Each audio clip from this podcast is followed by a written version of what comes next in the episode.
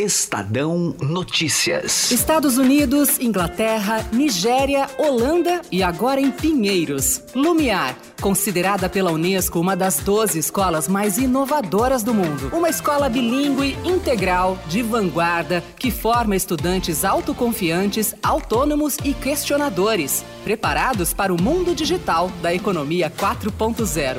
Venha conhecer a metodologia e o espaço da nova Lumiar Pinheiros. Agende uma visita em nosso site www.lumiar.co.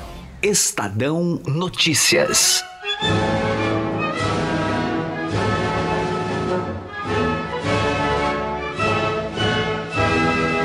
Nesta sexta-feira, o país comemora 130 anos do fim da monarquia e o início da República com uma pergunta: O que melhorou no Brasil desde a sua proclamação? Mas o desejo pela mudança no sistema de governo veio muito antes.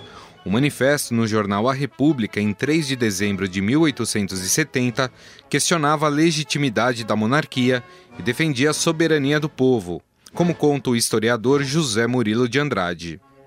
Havia os pontos principais, eu diria, alguns deles tinham a ver com o liberalismo imperial, eh, outros eram novidades, sobretudo que se refere naturalmente ao sistema de governo. Na, na parte eh, liberal era é um combate contra a fusão entre igreja e Estado, separação igreja do Estado, mais liberdade religiosa, quer dizer, nesse sentido de se separar, e, sobretudo, um outro ponto importante que era a federação.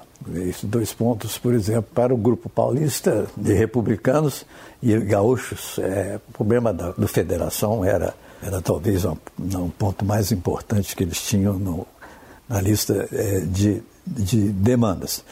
De outro lado, é, também não distinguiam república e democracia.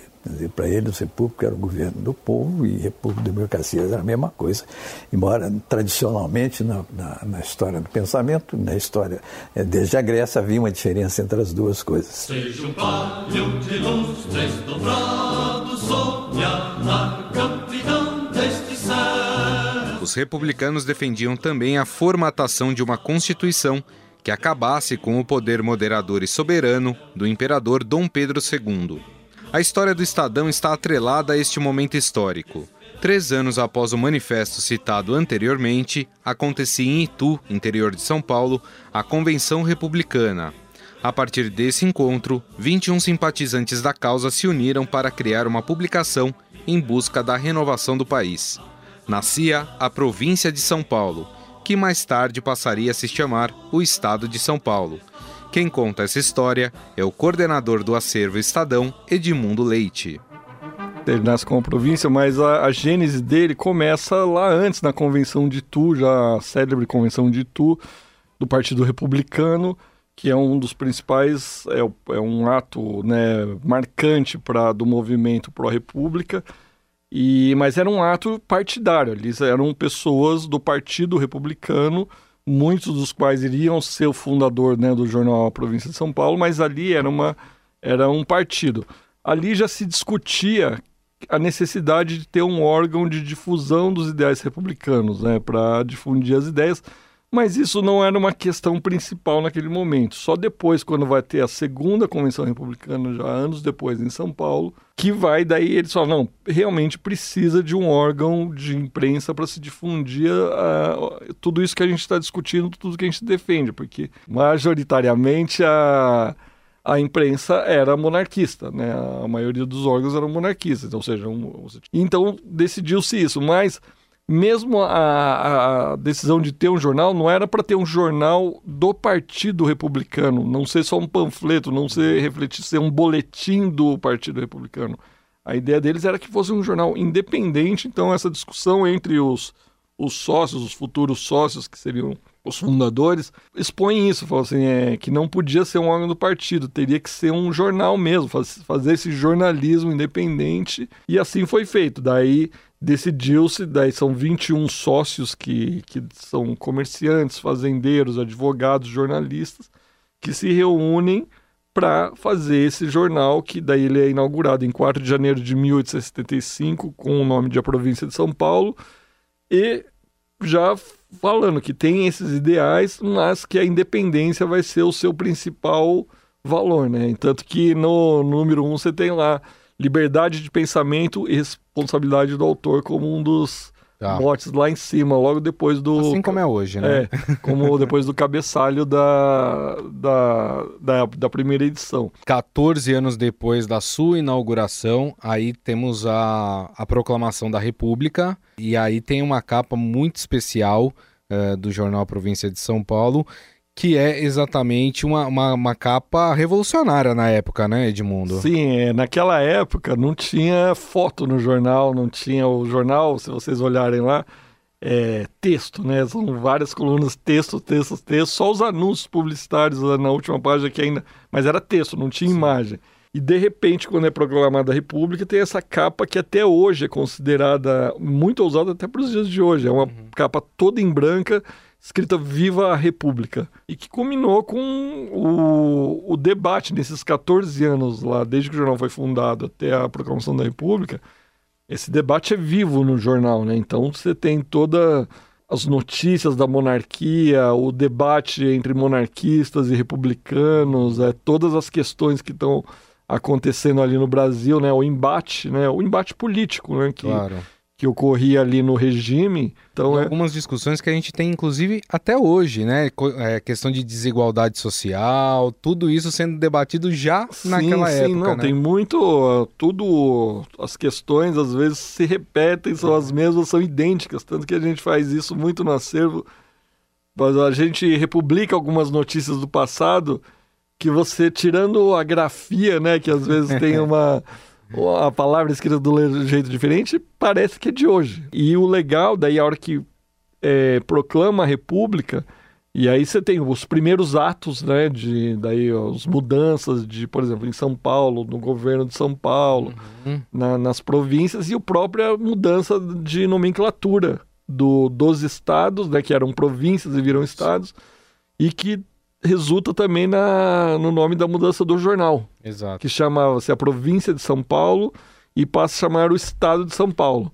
E aí vem um texto falando que, tirando o cabeçalho, o jornal continua o mesmo, com os mesmos ideais, fazendo jornalismo, dando as notícias, mantendo a independência, e pede para os leitores, né, aqui, ó, que, é, que compreendam a, a, a, mudança que vai ter. Eles falam aqui, ó, é, só estamos até que a tipografia fique na fundição pronta, Sim. ainda vai estar tá com o nome a província. Só que isso ficou pronto, só que tiveram que esperar um pouco mais, porque o pessoal queria, é, guardava o jornal, solicitou que ficasse até o dia 31 de dezembro, para hum. não ficar desigual, ficar. Tá. Então, e o jornal acatou essa sugestão, então só a partir de 1 de janeiro do ano seguinte é que se muda para o estado de São Paulo, né? Então, pode ser um toque dos do, dos leitores, né, de alguém que, com um novo que, nome, que, né? com um novo nome, mas aí respeitou-se essa, esse pedido para que não mudasse imediatamente, e aí só no ano seguinte, 1890, que está lá o, o Estado de São Paulo, que é o mesmo jornal, com os mesmos princípios, com os mesmos valores.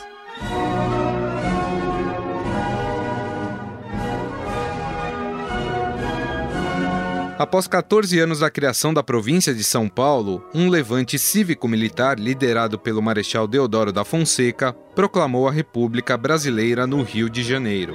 O militar se tornou o primeiro presidente da história do país, em um governo provisório. Dom Pedro II e sua família foram banidos do Brasil e embarcaram rumo à Europa na madrugada do dia 17 de novembro. O historiador José Murilo de Andrade explica que nos primeiros 10 anos da República, houve muitos conflitos entre militares e membros do Partido Republicano. Os primeiros dez anos foram tumultuosos, porque tinha essa disputa entre esses liberais, sobretudo São Paulo, Minas, etc., contra né, o governo militar.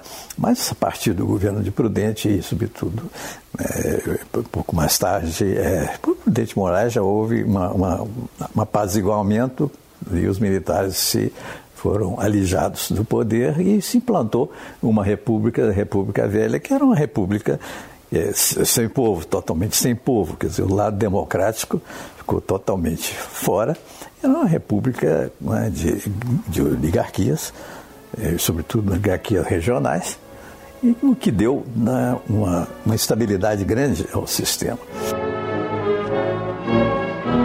Pelo lado do povo, houve uma decepção com a República, como explica o historiador Boris Fausto. A República produziu uma, uma decepção é, muito, muito cedo. Então, quando você. Em poucos anos, você ouve aquelas frases, seja em escritos, seja em conversas e tal. Essa não é a República dos meus sonhos. É, não é isso que a gente queria. Isso é uma fala recorrente e tal. Agora, a República constituída como foi, é uma vitória de um dos ramos que ganhou a parada na República. O que, que acontece imediatamente após a República? Isso também é arque sabido. É uma disputa entre, o, entre os militares e uh, as forças políticas de São Paulo que representam, não assim, digo, diretamente, de uma forma mais é, simplista, os interesses, os grandes interesses do café, mas representam esses interesses econômicos de uma que a gente poderia chamar de uma classe social regional. O PRP era o partido que eles queriam. O PRP tinha um apelido, era o Jacarandá. Então era aquela coisa ancestral, sólida, que garantia ordem, estabilidade. Liberdade, liberdade, a presença sobre nós, das lutas na tempestade, da que usamos tua voz. 130 anos depois da proclamação da República, Quais são os desafios a serem enfrentados? Os valores propostos pela República foram cumpridos? E ainda, como vivem hoje os herdeiros da monarquia brasileira? Qual o papel deles na política do país? O Estadão preparou um especial enfrentando todos esses temas e levou esse período, pasmem, para o Twitter. Converso agora com os coordenadores desse trabalho, Marcelo Godoy e Paula Reverbel, sobre os bastidores do especial. Tudo bem, Marcelo? Tudo bem, Paula? Como vão? Tudo bem, mestre. Tudo bom?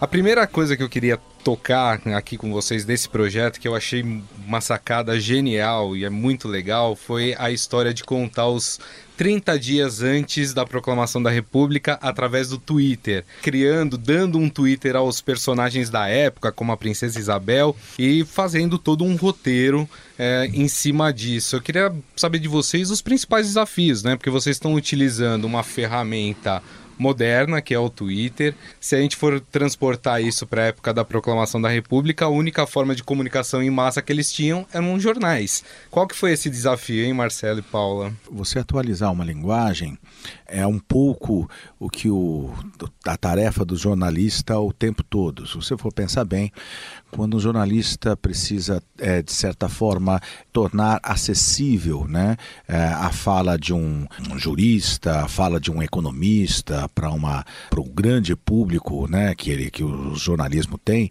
é, ele já faz um pouco isso. Né? É um pouco também fazer isso com a pesquisa histórica. Você tenta trazer textos, uma linguagem, é, informações que, que estavam ali no passado, é, atualizando-as de tal forma que elas, que, elas, que elas possam ser comunicadas na linguagem de hoje em dia. Né? Mas é também um trabalho de pesquisa, né? de rigor, de claro. com, com as fontes, de pesquisa histórica, né? É, de cruzamento de dados, para que aquela informação colocada em 280 caracteres ela seja uh, veraz, né? Ela, ela precisa ser uma informação verdadeira, ela precisa representar exatamente o que pensavam cada um daqueles personagens que o jornal uh, escolheu para que eles pudessem retratar esses dias anteriores à proclamação da República. É, isso, é, isso é importante, essa foi uma preocupação constante em todo esse projeto, não é, Paula? Muito, muito. Foi uma preocupação constante no, no dia a dia, na elaboração dos, dos tweets. O Marcelo Godoy pesquisou muito em livros, a gente também mergulhou muito em vários jornais da, da época. É, a gente tinha tinha uma escala de, de qual dia, qual dia que a gente ia consultar cada jornal tá. e, e, inclusive o acervo do Estadão, né, que na época era a província de São Paulo. Uhum. E teve um, um processo de ver o que, que eles falavam na, é, na época e também teve com relação a algumas questões que hoje em dia a gente tem é, preocupações sociais diferentes, então às vezes a gente esbarrava em notícias que podiam ser racistas. Tá. É, por, acho que a Gazeta do, do Rio de Janeiro fez um perfil de um monarquista negro. Do Obá. Isso, do, do príncipe Obá. E que era, que era uma coisa muito racista. Tá. E daí a gente tinha que dar um jeito de mostrar que isso acontecia, mas não não tomar parte no que estava sendo chancelar, dito. Né? Não chancelar. Então a gente acabou naquela ocasião colocando esse tweet específico, esse comentário na boca do Dom Pedro II, que tinha muitos amigos negros, e o Dom Pedro II condenou a forma como, como o príncipe Bá foi retratado. Inclusive era amigo do era próprio. Amigo, né? amigo Sim. do próprio. As pessoas às vezes podem até se surpreender o quão é, as discussões do passado ainda permanecem no presente. Isso que eu ia falar para vocês. é, vendo alguns tweets ali trocados, eu falei, nossa, mas está parecendo a política de hoje em dia, né? De fato. Tem, tem gente que comenta isso. Isso é uma das coisas legais da ferramenta do Twitter. A gente tem o feedback das pessoas que estão acessando esse material lá na hora. E as pessoas falam, às vezes, quando tem uma discussão sobre impostos ou é, emissão de papel moeda ou alguma coisa assim, as pessoas falam, iguais aos dias de hoje. Sim. E uma outra coisa que essa interação traz é que as pessoas, às vezes, vêm com perguntas, querendo interagir ou tirar dúvidas Sim. com os próprios personagens. Com os personagens históricos, é. né? Sim, a gente teve Princesa, logo, me conta. É, a gente teve logo nos primeiros dias um, um senhor chamando Dom Pedro II para tomar pinga e, e uma uma senhora super interessada no projeto, que, que já interagiu com vários perfis, ela chamou a Princesa Isabel para tomar cerveja, para tomar chopp no bar mais antigo do Rio, que é. já existia naquela época com Sim. outro nome. É. Agora, claro, a gente está falando dessa ação no Twitter, né? Que é uma pequena parte de todo um grande especial que foi produzido aí como eu disse, né, sobre a tutela aí de, do Marcelo Godoy e também da Paula Reverbel, é, mas vocês também prepararam um recorte muito legal ouvindo lideranças políticas, sociais, econômicas dos dias de hoje, né, é, para falar o que, o que necessita ser reformado na República, né, é, o que chamou a atenção em, em relação ao que essas figuras disseram para vocês? Nós chegamos à conclusão, né, preparando esse material, que um jornal com essa história, que se propôs a, a levar adiante a um, um, dos documentos importantes da história do país, que é o Manifesto Republicano de 1870, né, deveria pensar, talvez nos dias atuais, em como repropor esse manifesto, né, em como atualizar essas ideias, né, porque nós acreditamos né, que eh, um país se faz com valores, né, e esses valores precisam ser reafirmados a cada momento. Né, e ele, mas eles não são valores alguns a gente acredita que são universais e perenes, é, mas evidentemente que a sociedade se moderniza, né? valores podem ser acrescidos. Né?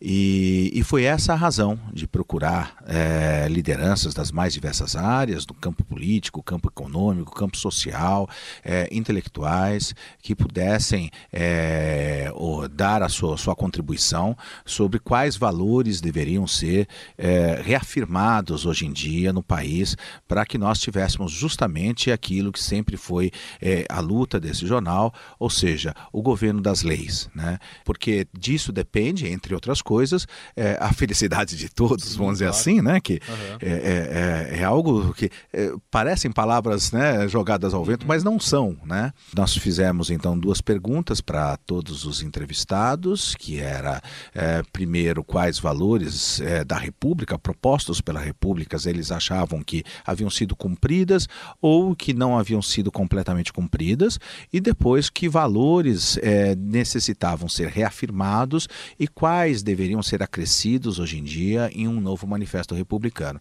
E aí nós tivemos um, um resultado que foi, vamos dizer assim, a união de todas essas propostas, né? onde, em primeiro, o, o, o valor mais, mais, mais lembrado por todos, por todos os entrevistados foi justamente o combate à desigualdade, à desigualdade social. É, no, veja o governo do PT de Lula fez muita distribuição, mas não fez redistribuição, quer dizer, impostos sobre grandes heranças, imposto, né, um imposto de renda que puna mais os que os mais ricos, dizer, essa coisa que tira de cima para colocar lá embaixo, estruturalmente, isso aí é, é, seria, eu acho que seria este um ponto seria é, importante. Algo que lá atrás, em 1870, quando foi feito o Manifesto Republicano original, não constava. Isso mostra de que forma os tempos mudam, né? Claro. criando é, novas, novas urgências né, para a nação. Né? O segundo, a reafirmação dos valores democráticos. Sem valores você não faz nada. Tem que reafirmar. Eu acho que no nosso quadro é liberdade, é, é Revolução Francesa, né? liberdade e igualdade. Agora, entenda-se, as pessoas vão ter que participar. Isso não era assim na Revolução Francesa. O, o novo é que o que vai assegurar a liberdade, ao mesmo tempo diminuir a desigualdade, dando voz. Ou você convence as pessoas, ou não, não consegue avançar. Depois a educação, que já constava lá atrás também no Manifesto Republicano. A educação universal e, e fundamental é, como, não é como um direito, mas como uma prerrogativa obrigatória é, do exercício da soberania. É, veja, o, o, autores como Diderot, todos aqueles autores mais liberais e mais próximos do pensamento democrático, eles eram favoráveis a essa instrução pública básica. Né? A reforma do Estado, com o combate ao nepotismo, ao patrimonialismo, a todas as formas ilegítimas né, é, de, de apropriação da coisa pública, uhum. todos esses foram lembrados, é, é, o que mostra o quão oportuno e, e o quão importante é reafirmá-los. Agora, foi um trabalho gigantesco, né, Paula? A gente conseguiu que uma gama muito grande de pessoas uh, legais, com pensamento bem diversificado, nos respondesse, né?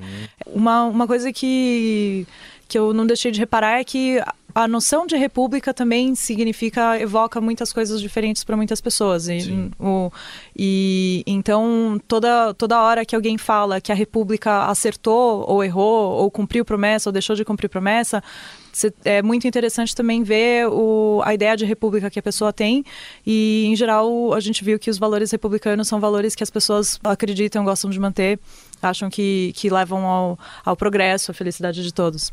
Os valores liberais. Uh, o liberalismo, primeiro na defesa uh, do direito de imprensa, do direito de expressão, no direito de manifestação, Uh, e também o liberalismo do ponto de vista da economia. Economia liberal, mais privada, menos pública.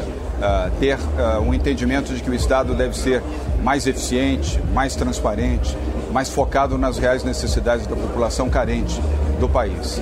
É, é muito interessante isso que a Paula falou, que a gente percebe que os valores republicanos, eles não são fixos, né? Eles vão se modificando ao longo dos anos. É vivo, né? Não é, é algo de museu, né? isso, né? É um é organismo, né? Vivo. A coisa que mais me surpreendeu foi ouvir o, o Pedro Serrano, que é um advogado constitucionalista especializado em história constitucional.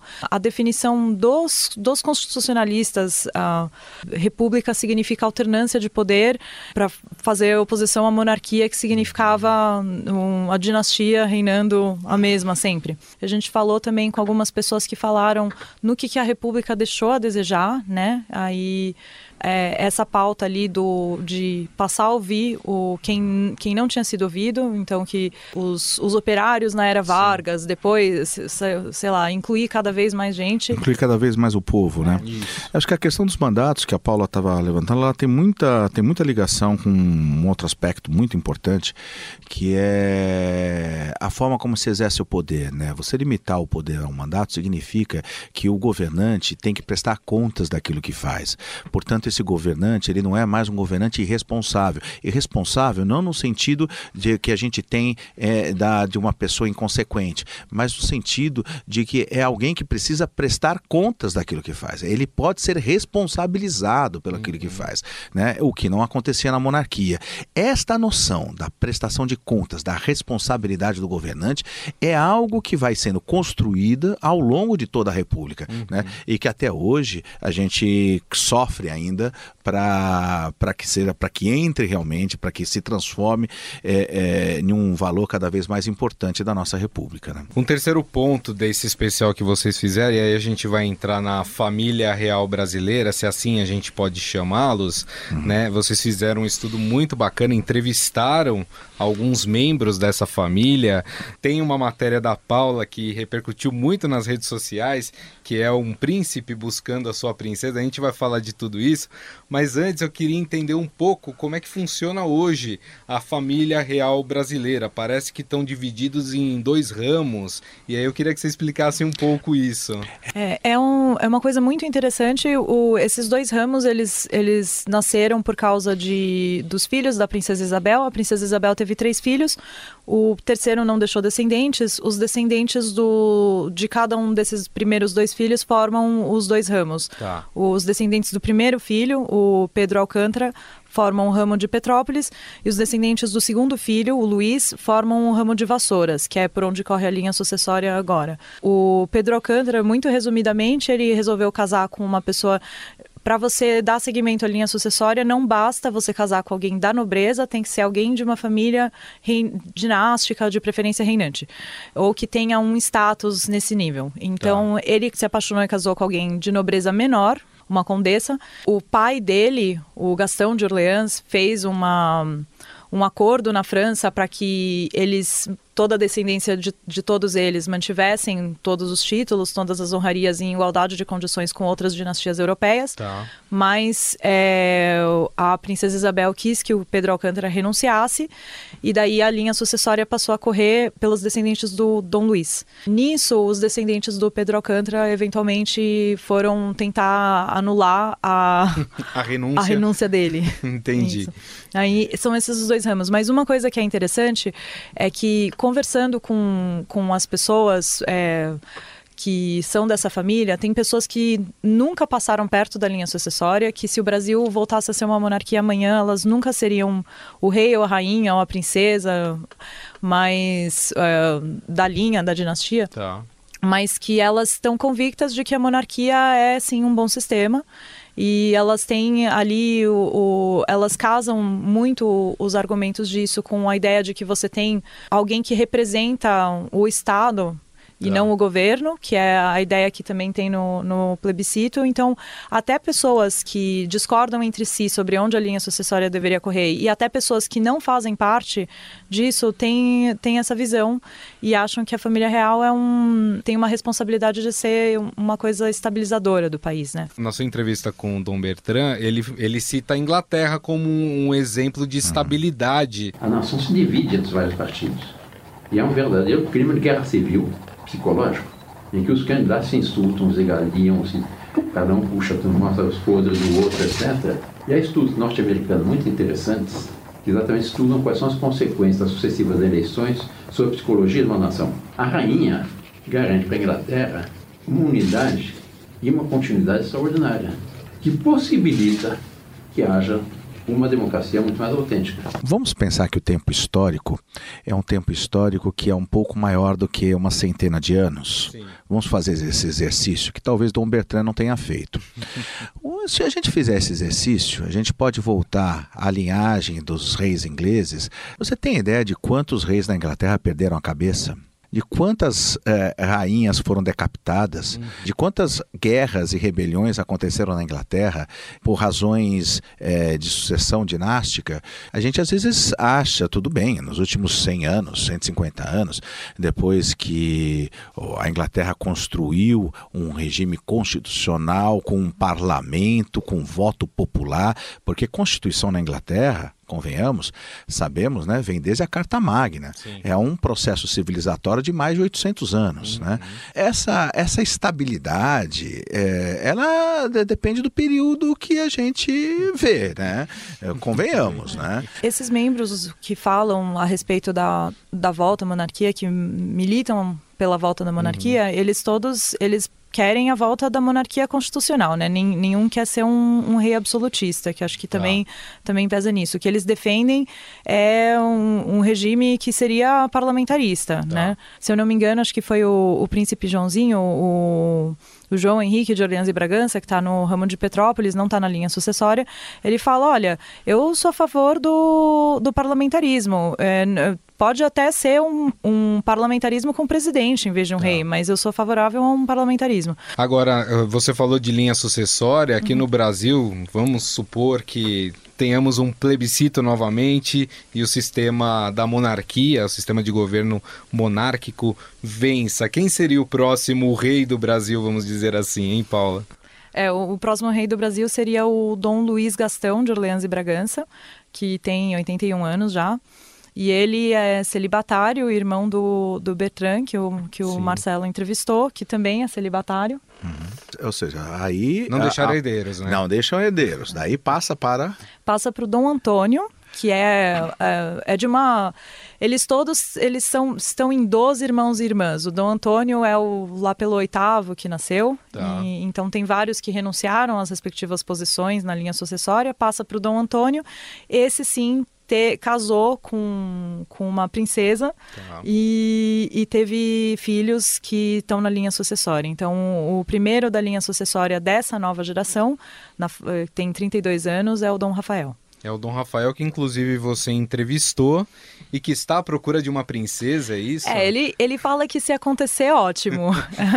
ele... Mas tem algumas regras para Tem, isso, tem né? umas regras. Para que, pra que ele siga na linha sucessória, gere descendentes na linha sucessória, precisa ser um membro de uma família dinástica, né? Então, Uhum. não, não basta ser da nobreza, não basta ter títulos de nobreza, precisa ser de uma família real. Então, já, já delimita bastante algumas possibilidades. O que eu quero é, que, é encontrar uma pessoa que me complete e que me faça feliz. Mas te- tem que ser alguém que, no caso, compartilhe os mesmos valores do senhor e que seja de uma, de uma família real. Sim, mas para manter a tradição, manter a tradição é, dinástica, sim. Mas Ou seja, a- se tem alguma garota que estava pensando que pudesse fazer parte da família real, Não é qualquer princesa. Não é qualquer princesa, Não é qualquer né? princesa.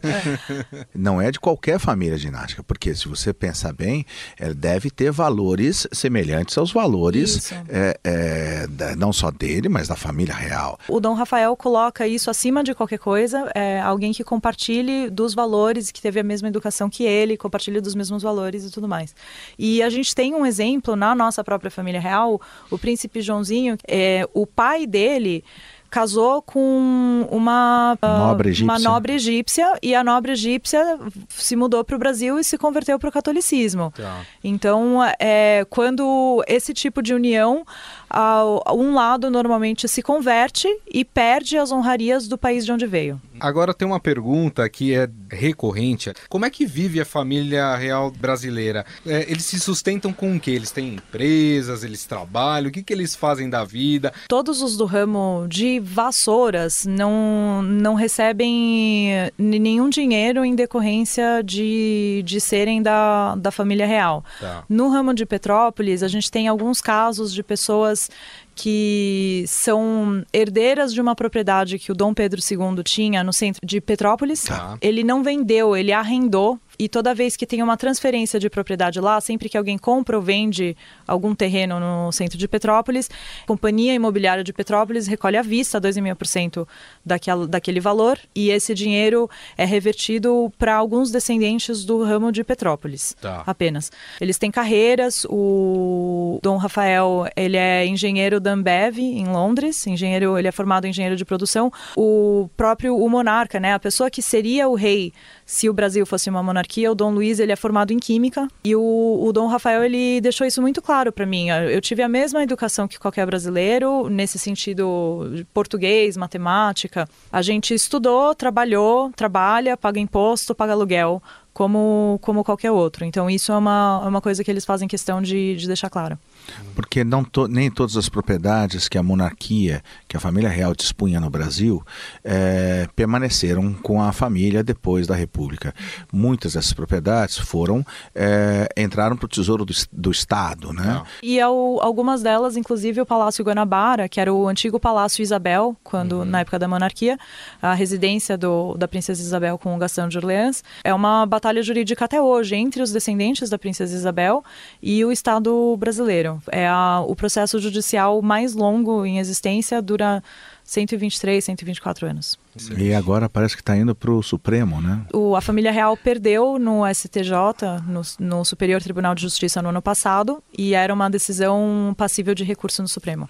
Bom, esse é um pouco só do especial que o Marcelo Godoy, a Paula Reverbel e, um, um conjunto de jornalistas produziram aí, né? Uma pequena parte.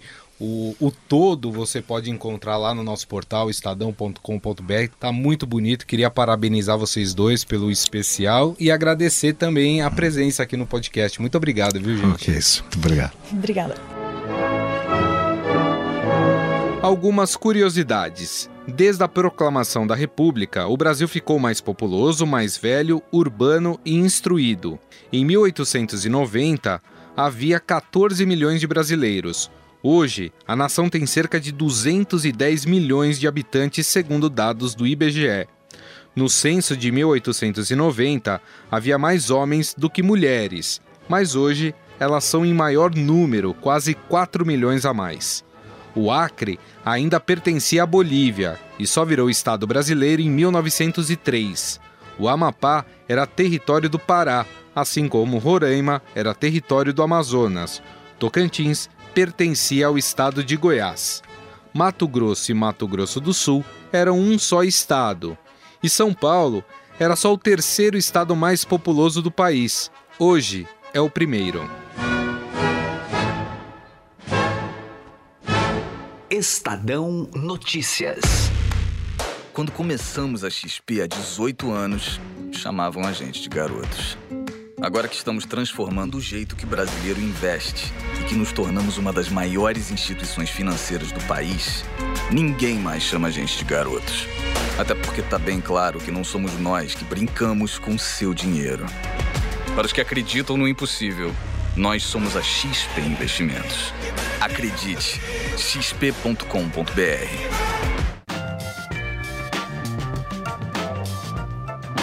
O Estadão Notícias desta sexta-feira vai ficando por aqui. Contou com a apresentação e produção minha, Gustavo Lopes, e montagem de Nelson Volter. O diretor de jornalismo do Grupo Estado é João Fábio Caminoto. Mande seu comentário e sugestão para o e-mail podcast@estadão.com. Um abraço e até mais. Estadão Notícias.